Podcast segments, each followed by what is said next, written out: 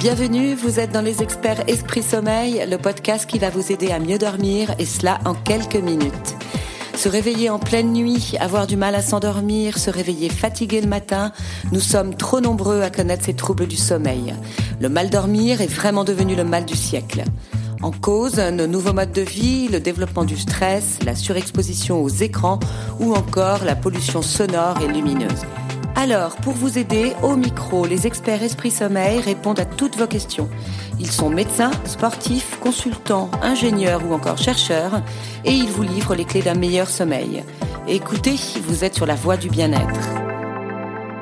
Pour ce podcast spécial Sommeil des petits et des nourrissons, nous recevons Juliette Moudoulot.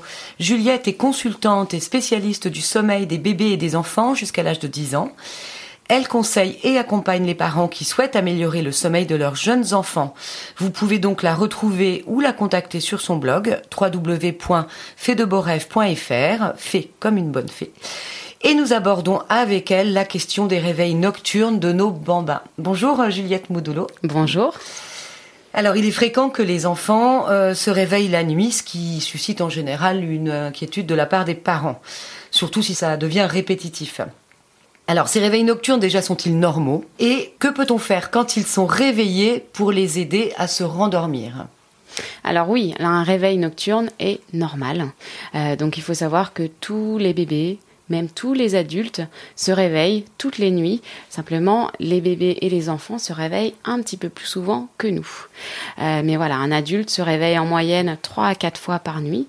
Donc même quand vous vous réveillez le matin et vous dites Oh là là, j'ai dormi une nuit complète, quel bonheur En fait, vous vous êtes réveillé. Vous êtes réveillé et vous êtes endormi en moins de 30 secondes, qui fait que le matin au réveil, vous n'en avez aucun souvenir.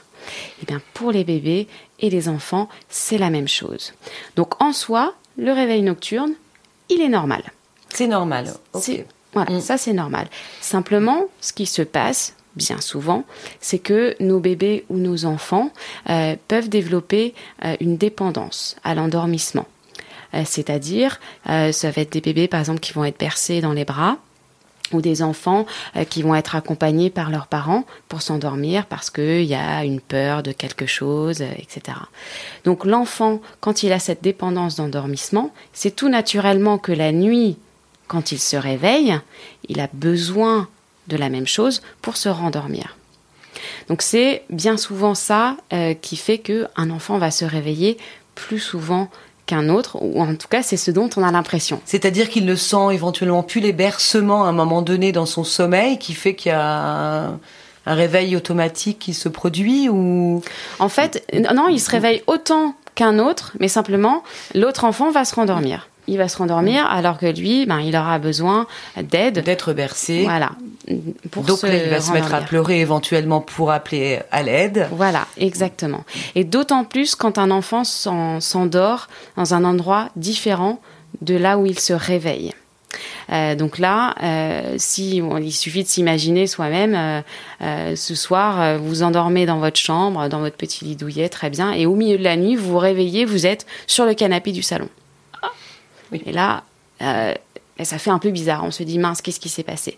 Donc l'enfant qui s'endort dans les bras, euh, plutôt le bébé qui s'endort dans les bras de ses parents, qui se réveille dans son lit, euh, voilà, c'est un petit peu normal qu'il soit un petit peu, un petit peu paniqué de ça.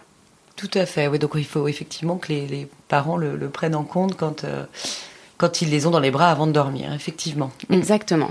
Et donc en réveil nocturne, on a donc les réveils nocturnes qui sont normaux et il y a les cauchemars. Donc les cauchemars, ça c'est un rêve euh, qui est euh, un peu déplaisant. Donc ça, ça arrive pendant la phase de sommeil paradoxal. Euh, et donc là, voilà, qu'est-ce qui, qu'est-ce qui se passe? En fait, très souvent, c'est quand il s'est passé beaucoup de choses dans la journée de l'enfant, quand il apprend beaucoup de choses. C'est vrai que les cauchemars, ça fait peur au premier abord. On se dit, ben zut, c'est parce qu'il s'est passé quelque chose de pas bien dans sa journée qu'il a vu des images choquantes. Bien sûr, ça c'est possible. Ça, ça peut provoquer des cauchemars. Mais un apprentissage tout simplement à l'école ou même à la maison, eh bien ça, ça peut provoquer des cauchemars. Ça peut générer des cauchemars, d'accord. Absolument. Donc du coup, aux parents, moi, ce que je leur conseille, c'est de, euh, de, prendre en compte euh, de ce que dit l'enfant, bien sûr, mais aussi de lui expliquer euh, ce que c'est qu'un cauchemar. Et très souvent, quand on leur explique d'où ça vient, eh ben ça aide à ce que ça prenne pas des, des très grandes proportions. Donc quand son enfant fait un cauchemar, voilà, on va le voir, on le rassure, il n'y a pas de loup, euh, il n'y a pas euh, d'araignée dans ta chambre, voilà, tout va bien, j'ai confiance en toi, tu vas te rendormir tout seul. Euh, et, voilà. Et donc le lendemain, vous pouvez le rassurer que c'était probablement dû à un, bel apprentissage. D'accord, bah c'est très joli le jeu J'ai confiance en toi, tu vas te rendormir. Merci beaucoup, Juliette.